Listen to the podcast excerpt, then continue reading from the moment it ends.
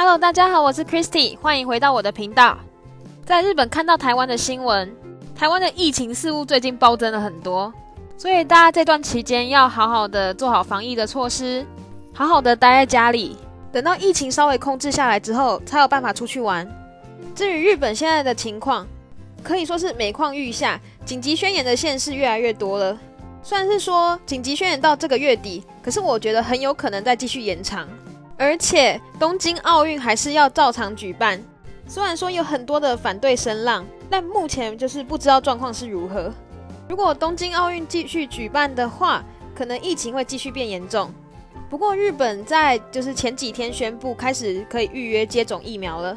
希望接种疫苗之后，疫情有办法稍微控制下来一下下。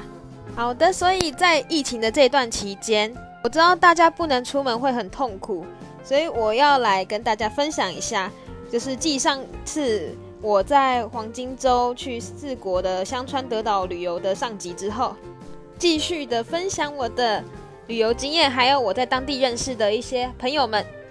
时间来到了第三天，这一天我们在香川的县内玩。其实香川虽然很小，但是县内还是有很多旅游景点，像是前行沙丘啊、父母之滨啊，或是金刀比罗宫。不过点跟点的距离都非常的远，像是去到前行沙丘了，就需要开车大概两个小时才开得到。于是这就要提到我在旅行中认识的朋友了。在这趟旅程中，我在那边滑了 Tinder，想说想要认识当地人啊，跟我们一起玩这样子。而且没有想到的是，就是我觉得在香川跟等岛滑 Tinder 意外的配对率很高，而且我觉得人都蛮好约的。所以我们就在前几天，就是先滑一滑之后，我们就问说，哎，我们那天想要去就是前行沙丘啊、父母之滨啊这些景点，你有没有兴趣跟我们一起玩？然后他们人很好，他们还会问说，你们有没有车啊？需不需要我开车载你们这样子？于是我们就答应了。虽然说我知道这样答应人就是一个陌生人、没有见过面的人，就是去兜风啊、开车有点危险。不过我想说，因为是我跟我朋友两个人，所以可能相对比较安全一点。也很幸好，我觉得当地人都蛮朴实，就是不是什么坏人。回归正题，那天跟我们一起玩的是一个弟弟，然后他就开车载我们到我们我刚才讲的那几个景点。然后我要跟大家讲的是，如果你去香川，然后千万不要去前行沙丘，因为那个地方爬很多楼梯上去之后，你看到的就就只是一个沙丘，没有什么特别的。你如果想看的话，你就去鸟取的沙丘看。因为那边的沙丘是真的很壮观，然后而且可以拍很多照片。可是这个就呃，我不知道怎么形容。另外还有父母之滨，这个地方是 Instagram 上面非常有名的一个打卡景点。虽然说我们那一天有点衰，因为那天风很大，就是水水把波浪弄得非常的就是波涛汹涌，你没有办法拍出就是你的人在那个水中的倒影的感觉。不过我真的非常推荐的是，因为那边的夕阳超级漂亮，你可以等到夕阳下山，真的让人非常非常的难忘。还有那天弟弟还有带我们去吃当地一家非常有名的排队的拉面，然后那家拉面我也是觉得非常好吃，虽然说味道有点点的偏咸。还有先声明，我们没有要利用人家的意思，只是我们把别人当朋友，所以他开车载我们，所以我们也有回馈他们，我们。就是送一点微薄的小礼，像是请他们喝点饮料啊，请他们吃点东西啊，这样子。所以那一天，我对于就是香川德岛印象就是人的印象，就是觉得说，哇，怎么那人都那么友善，有点感动，跟东京完全不一样。至于第四天，我们就是目标去淡路岛。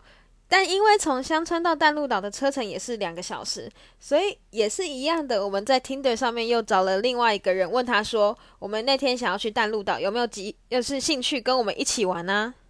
然后那个人就是问说在哪里接我们比较好，我们就跟他说在香川市区的高松车站嘛。然后他也很豪爽的答应说：“嗯，那点距离没有关系。”于是我们又找到了第四天载我们去玩的人。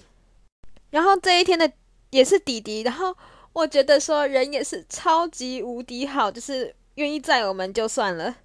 他开车经过德岛的时候，因为德岛那边有一家非常有名的美术馆，叫大冢美术馆，那边主要就是放着一些仿制名画的一个博物馆。虽然说，就是他很真心的推荐的那个地方，然后说问我们要不要去，然后他自己去过好几次，还愿意陪我们这样绕很久。但因为博物馆太大了，我本身又没有什么博物馆的艺术气息，所以我大概逛了三层楼之后，我就放弃。我们直接前往当天原定的目标——淡路岛。至于淡路岛，我原本很想去二次元之声，也就是有蜡笔小新雕像的地方，因为我本身是蜡笔小新迷嘛，我超级期待的。还有那边也有就是火影忍者的园区啊，各种动漫的园区，然后我就很想去，可惜因为疫情的期间那边休园。所以我们就去了那边的西亚瓦塞 pancake，也是一个非常有名的景点。虽然说是一家咖啡厅，但是那边就是完全就是一个完美圣地。从它的招牌啊，然后到就是通往天国的阶梯，然后再到就是附近的海，完完全全你可以拍很久都没有问题。虽然我觉得要在天国的阶梯上面拍照是一件非常可怕的事情，因为你会怕你会摔下去海里面。那天比较可惜的是，因为我们上岛的时间比较晚，差不多四五点左右。我们原本还想去海之教堂，就是可是我们到那边的时候已经关门了。海之教堂好像只开放到五点左右，虽然有一点小遗憾，不过没关系。下次去关西，像是神户啊那些地方的时候，可以再去淡路岛一次。再来是第五天的德岛室内旅行。我就不用多讲了，大家应该就知道，我们是也是继续去从交友软体上面都找人一起玩嘛。所以这次我们找到是两个消防员。其实一开始是我跟一个其中一个人，然后就是在做讯息的交流的时候，他好像比较害羞一点，然后就问，因为听到说我们是两个人，就问说他朋友可不可以一起来。然后我们就想说没关系，他交朋友，所以我们接下来就是二二一起玩。那天就一起去看了名门的漩涡，那边是非常有名的景点，得到大概就是那个景点最有名了。但是当天的漩涡，我觉得程度没有到很大，就觉得说有一点弱。虽然看得到一点点旋转的东西，但是就我觉得称不太上漩涡。听说平常的时候会更大，不过那天因为是晴天，所以心情也就是非常好。而且真的因为人太好，我们那天做了非常狂的决定。我们在他们送我们到机场的路上，然后在机场那边，我们就决定问问柜台说，可不可以就是免费换机票？如果就是可以免费换的话，我们决定再待下来。然后当柜台说我们可以免费的，就是把机票换到隔天的时候，我们立马打电话给就是那两个消防员，就问他说明天还有没有空。就是我们还想要留下来继续玩，因为这边太好玩，人都太好了。这样子，出乎我们意料之外的是，他们居然人也很好，说可以再陪我们玩一天。所以我们立马就把机票改齐，然后立马订了饭店，然后回到市区。那天有吃了一顿德岛拉面，也是非常有名的食物。可是我觉得拉面偏咸，没有什么特别的，可能是口味的，就是合不合的问题。好，所以到最后一天，虽然说得到没有什么景点，但是